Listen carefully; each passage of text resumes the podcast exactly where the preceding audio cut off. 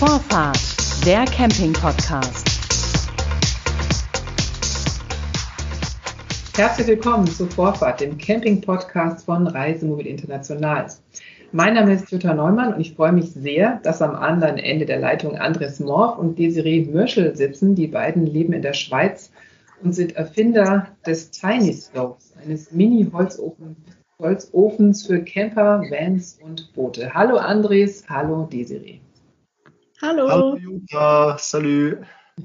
Ja, schön, dass es klappt auf diesem Weg, dass wir uns ein bisschen austauschen können. Ich habe Bilder von eurem Ofen leider nur im Internet gesehen. Den hattet ihr in euren Kastenwagen eingebaut.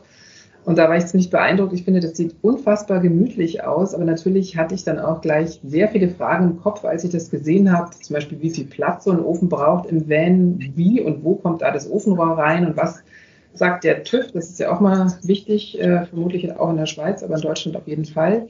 Dann ist es praktisch, ist es ungefährlich. Über all diese Fragen werden wir natürlich gleich noch genauer sprechen. Vorher wollte ich aber erstmal noch wissen, wie seid ihr überhaupt darauf gekommen, mit einem Ofen durch die Welt zu reisen? Ich wusste gar nicht, dass das geht. Die Serie. Ja, es war irgendwie wichtig, dass wir ein total gemütliches Innenleben haben, weil eben wenn man von zu Hause weggeht für längere Zeit und nur noch im Bus lebt, dann will man irgendwo noch so ein Heimatgefühl haben. Und ja, so ein Ofen strahlt schon sehr viel Wärme aus. Und ja, das war eigentlich so unser Hauptgrund, so einen Ofen einzubauen.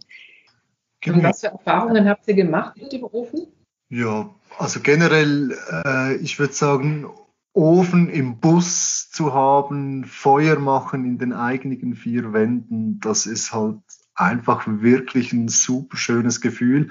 Generell beim Reisen ist es für mich, ankommen heißt Feuer machen und wenn man zwei Jahre unterwegs ist, dann erwischt man doch auch den einen oder anderen Regentag mal und ist halt auch schön, wenn man dann im Bus Feuer machen kann. Also Feuer und Reisen, das sind so zwei Sachen, die gehören für mich zusammen. Du hast gerade gesagt, ihr wart zwei Jahre unterwegs. Wie, wie kam das? Also bei uns war schon ziemlich früh klar, sie uns kennenlernten, dass sie gerne reisen und die Welt entdecken möchten. Und ja, das war dann zuerst haben wir kleinere Reisen gemacht, so drei bis vier Wochen in Europa. Und dann ist eigentlich ziemlich schnell der Traum entstanden, für längere Zeit äh, den Job zu künden und wirklich mal eine richtig große Reise zu machen. Und ja, so haben wir das dann umgesetzt. Wir haben ein passendes Fahrzeug gesucht. Das war ein monatelanger Prozess. Und ja, ich glaube, nach zwei, drei Jahren haben wir es dann geschafft. Ja, also ich glaube, das ist, wie Desiree sagt, das ist, die Liebe zum Reisen ist entstanden durch, durch kleinere Trips im Landcruiser und irgendwann war klar, wir wollen was Größeres. Und ja, ich glaube, die Panamericana war für uns, also wir sind die Panamericana gefahren bis Panama. Und äh, für uns als, als Schweizer, und ich glaube allgemein als Europäer ist die Panamericana halt sehr angenehm. Man braucht keine Visas, äh, die, das Fahrzeug braucht kein Carnet Passage, Carnet de Passage. Also ja, das macht es einem in der Reiseplanung halt vieles einfacher.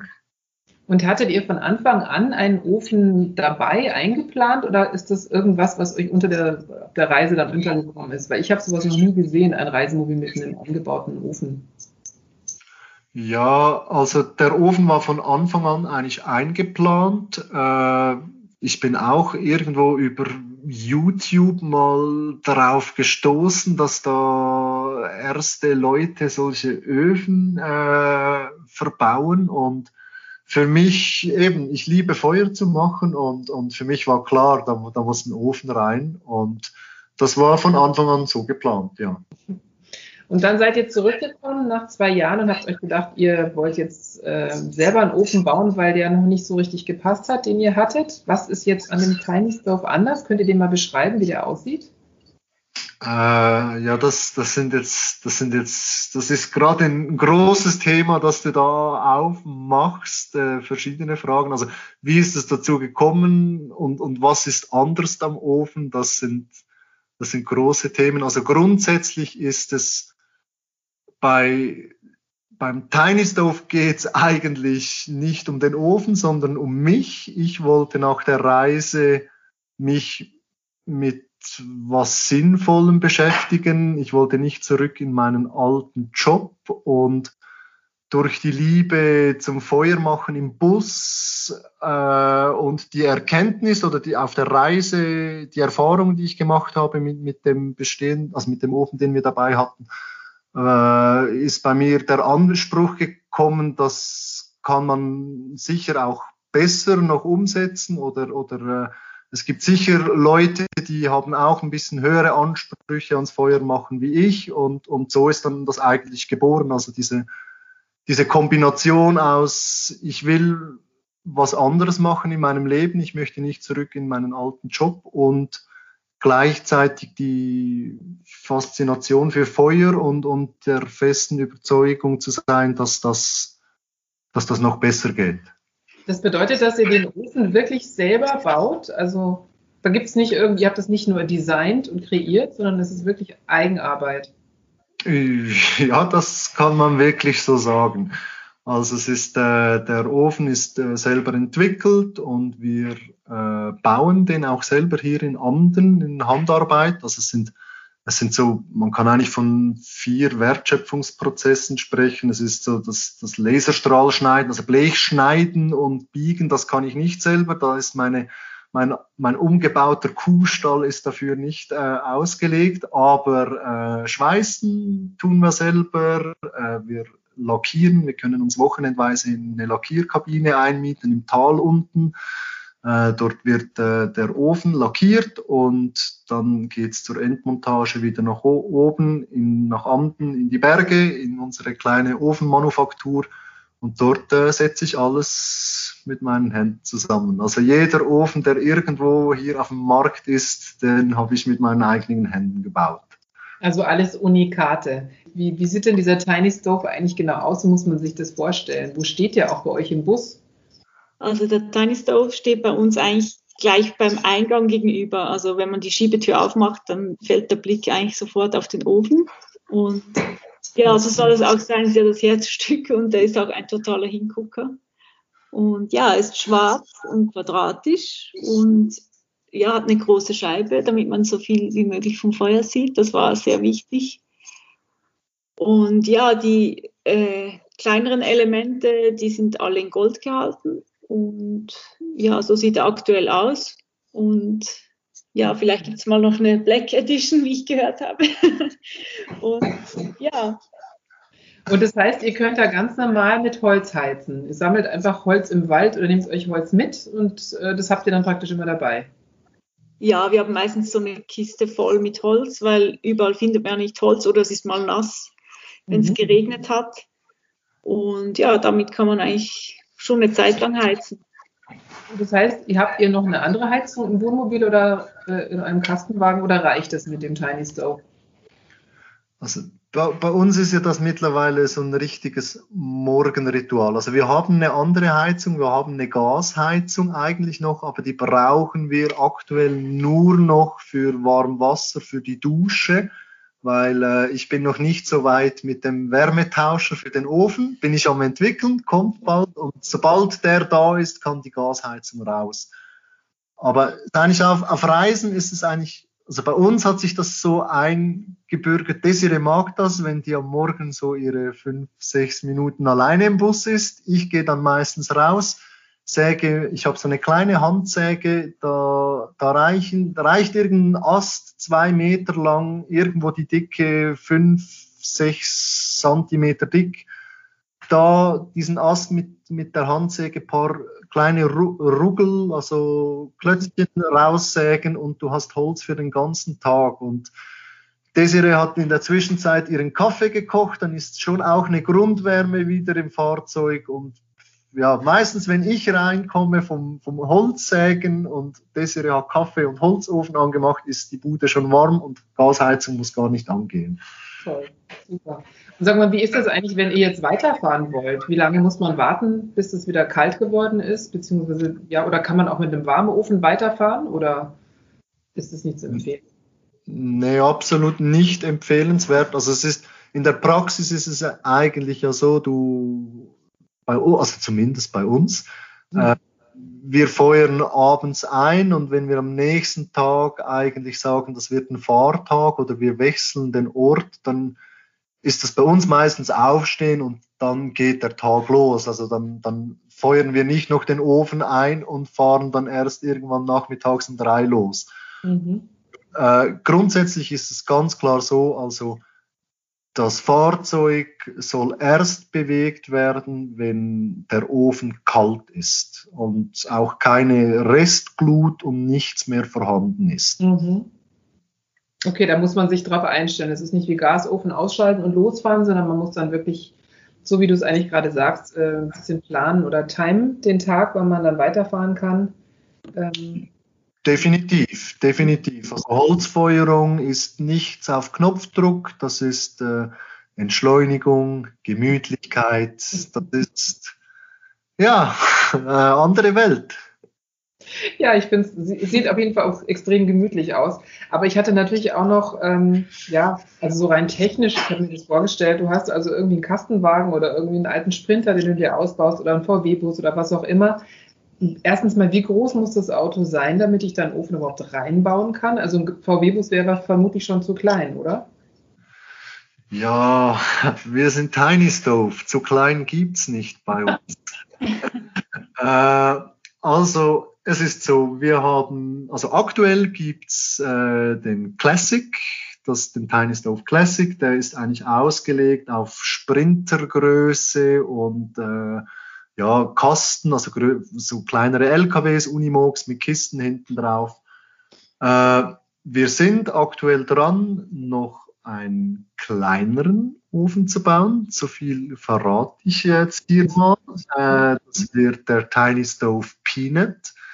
Der ist ausgelegt auf so T1-Busse, Samba-Busse, äh, Land Rover Defender mit äh, Kiste hinten drauf, Toyota Land Cruiser alles noch ein bisschen kleiner, äh, aber äh, immer mit dem, mit dem äh, Vorsatz Freude am Führle, also Gemütlichkeit im Fahrzeug für jede Größe eigentlich wollen wir schlussendlich anbieten. Ja, so viel zur Größe. Und wie, wie funktioniert das mit dem Einbau? Wie wird er befestigt und wie ist es mit dem Ofenrohr? Irgendwo muss ja der Rauch raus. Das ist richtig. Also grundsätzlich die Öfen haben immer, bieten immer die, Monta äh, die Möglichkeit der Boden- und der Wandmontage. Ich empfehle auch äh, beide Montagemöglichkeiten, wenn möglich, zu berücksichtigen und diese auch zu nutzen.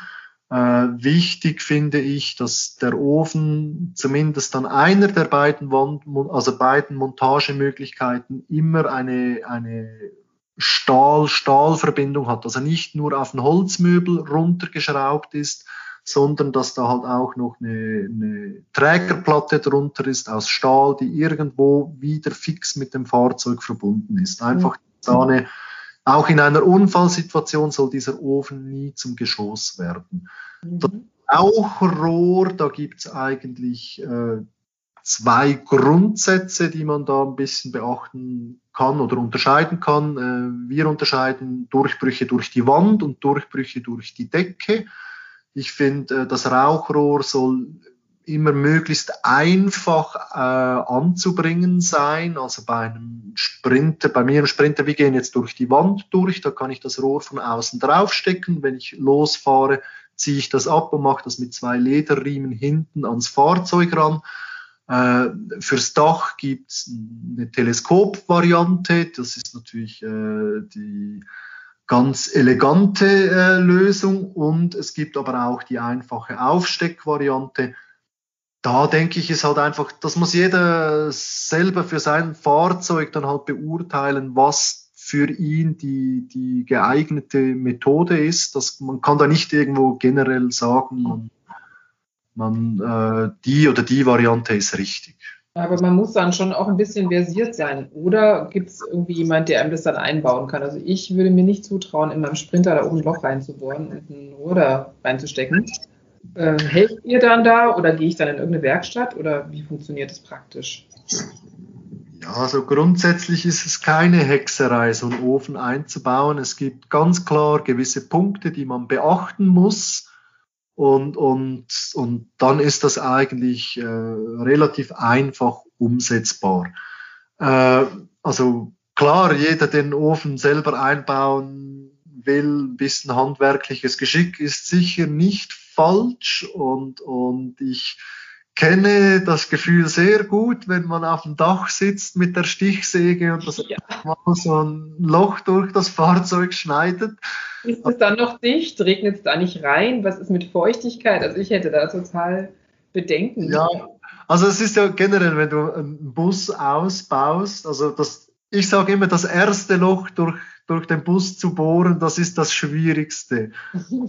Irgendwo so beim, also bei mir waren es mittlerweile, glaube ich, etwa 19 Durchbrüche, die ich irgendwo machen musste, von, von Elektrizität über Gas, über mhm. Wassersystem, über Solar. Also das ist irgendwann bekommt man eine gewisse Routine im Löcher durchs Fahrzeug machen, aber schlussendlich eben beim Ofeneinbau äh, handwerkliches Geschick ist sicher gut und äh, wir supporten da natürlich jeden äh, beim Einbau. Äh, ich, ich stehe für jeden mit Fragen zu, zur Verfügung da und äh, wir hatten bis jetzt noch keinen Kunden, der den Ofen gekauft hat und dann nicht rein. Ruiniert hat hinterher, ja. Und alles hat gerostet und ist zusammengeklappt. Ich habe noch eine praktische Frage, die viele äh, mobile Reisende beschäftigt, nämlich das Gewicht. Ähm, ja. Ladung ist immer ein Thema. Wie schwer ist denn so ein Ofen? Ja, also wir bauen unsere Öfen ja aus Sicht eines Fahrzeugbauers und nicht eines Ofenbauers. Der Ofenbauer, der hätte gerne Gewicht, der hätte gerne Masse, der möchte Gusseisen. Das ist gut für, äh, für das Feuer. Der Fahrzeugbauer, wie du gesagt hast, der will Leichtigkeit. Und wir sind bei unserer Konstruktion jetzt bei 13,6 Kilogramm, also wirklich ein absolutes Leichtgewicht. Und das ist auch ja, ein enormer Vorteil bei der fachgerechten und sicheren Montage äh, in Fahrzeugen. Mhm. Also was ist denn eigentlich euer Ofen? Wie, wie schaffst du das, dass der so leicht ist? Äh, der große Unterschied zu herkömmlichen Öfen ist eigentlich eben, wie ich es vorhin erwähnt habe, herkömmliche Öfen sind aus Gusseisen. Das ist wirklich sehr massiv gebaut. Unsere Öfen sind aus äh, Stahlplatten DD11 das ist, äh, also das ist aus, kommt aus der Ofenbaunorm, äh, dass man da gewisse Werkstoffe verwenden muss, DD11. Äh, ja, das ist eigentlich der Unterschied. Das ist, unsere Konstruktion ist kein Guss, sondern eine, ein Blech, eine Blechaufbau, also ein, eine Blechkonstruktion. Und ich habe irgendwo gelesen, ähm, dass man den auch zum Kochen benutzen kann. Desiree, machst du deinen Kaffee dann morgens auch schon auf dem Ofen? Ja, an den Tagen, wo wir den Ofen morgens einfahren können, natürlich, ja. Das ist ja super. Also wie mit so einem alten Wamsler in Omas Küche könnt ihr praktisch auf eurem, auf eurem Ofen den Kaffee kochen oder vielleicht Rad essen. Ja, und das geht dann schnell. Der ist so richtig heiß oben drauf. Und hier kommen wir nochmal zu dem Punkt, der ja nicht ganz unwesentlich ist. Was kostet denn so ein Ofen? Äh, der Ofen äh, kostet äh, 799 Schweizer Franken inklusive Mehrwertsteuer. Für unsere internationale Kundschaft können wir den Ofen mehrwertsteuerfrei verkaufen. Das heißt für 699 Euro plus Versandkosten und es fallen dann aber im Zielland, also UPS, unser, unser Spediteur, unser Kurier, der zieht im Zielland die Mehrwertsteuer noch ein. Äh, das sind die zusätzlichen Kosten, die fallen. Mhm. Und ich hatte ja vorher schon mal diese, äh, diesen TÜV erwähnt. Ähm, ist es denn überhaupt erlaubt? Also kann man einfach so mit so einem Ofen im Auto rumfahren? Ja, das ist so ein bisschen ein heikles Thema. Also generell kann ich von meinen Erfahrungen berichten. Hier in der Schweiz, äh, in der Schweiz zählt der Ofen als Ladung und äh, muss gegen die für die Ladung dementsprechend gesichert sein. Äh, etwas äh, ein weiteres Thema ist nicht nur der Ofen drin, sondern meistens auch die, die Durchbrüche durch das Fahrzeug, dass da keine scharfen Kanten, äh, keine Teile, die abstehen, äh, mhm. vorhanden sind. Das ist halt von Land zu Land äh, etwas anders geregelt. Also wir sagen klar äh, unseren Kunden, dass sie sich äh, länderspezifisch halt wirklich genau informieren müssen, was in ihrem Land erlaubt ist und was nicht. Mhm. Äh, aber ihr habt, glaube ich, ja auch einen Haufen deutsche Kunden. Das heißt, es scheint irgendwie zu funktionieren. Auf, auf jeden Fall. Also ich mit dem TÜV, äh, was soll ich sagen? Äh, ich habe sehr viele äh, positive Berichte von Kunden, wo das wirklich kein Problem war, wo auch der TÜV äh, den Ofen besichtigt hat und, und Freude daran hatte. Äh, ich habe aber auch ganz klar Berichte von Kunden, die die acht Schrauben lösen mussten und den Ofen rausnehmen. Ich hatte sogar einen Fall, wo der TÜV gesagt hat, es reicht, wenn du das Ofenrohr äh, rausnimmst. Also dann ist es richtig gefährlich. Aber äh, ja. Mhm. Das ja. ist individuell, da muss man dann jeweils mit seinem TÜV äh, vor Ort sprechen, beziehungsweise einfach sich clever verhalten und ja, also ich glaube eben beim, beim Ofeneinbau, ich sage immer, Leute, gesunder Menschenverstand. Wenn ihr den Ofen einbaut, äh, beachtet gute Montagemöglichkeiten, beachtet die, die Abstrahlwärme. Einfach äh, sich bewusst sein, man, man baut hier einen Ofen ein, wo man Feuer macht, in ein Fahrzeug ein. Und mhm. das, es ist wie gesagt, keine Hexerei, aber man sollte einfach bei der Planung und allem den Kopf ein bisschen beieinander haben und dann ist das wirklich. Okay, wenn man sich so einen Ofen mal anschauen will, ich habe ihn jetzt nur im Internet gesehen, aber wenn jetzt jemand sich äh, live anschauen will, gibt es die Möglichkeit, habt ihr irgendwo einen Showroom oder kann man bei euch vorbeikommen und sich den angucken? Äh, oder gibt es in Deutschland irgendwo einen Händler?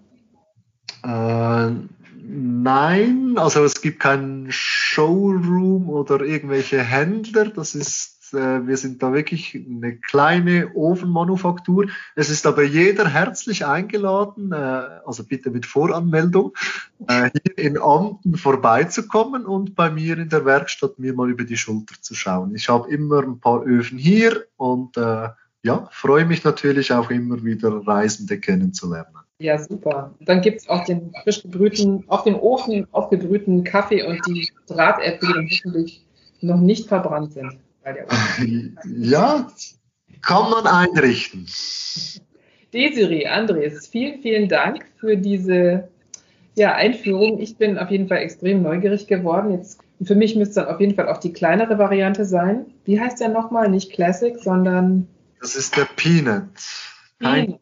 Peanut. Peanut Stove. Ja, also ich denke, spätestens wenn der soweit ist, werde ich nochmal euch vorbeikommen. Ja, und unser Ziel ist, dass wir bis zur Abenteuer Allrad soweit sind und wir hoffen, dass da dass die Messe stattfindet und wir eigentlich dort diesen Ofen das erste Mal der Öffentlichkeit präsentieren können. Ja, toll. Das hoffen wir alle, dass die Pandemie bald vorbei ist und wir wieder reisen dürfen, mit und ohne Ofen. Vielen, vielen Dank an Andres Morph und Desiree Möschel. Und wer jetzt nochmal genauer nachlesen will über den Tiny Stove, erfährt alle Details und kann sich natürlich auch nochmal Bilder angucken, die Laune machen unter www.tiny-stove.com. Das war Vorfahrt, der Camping-Podcast.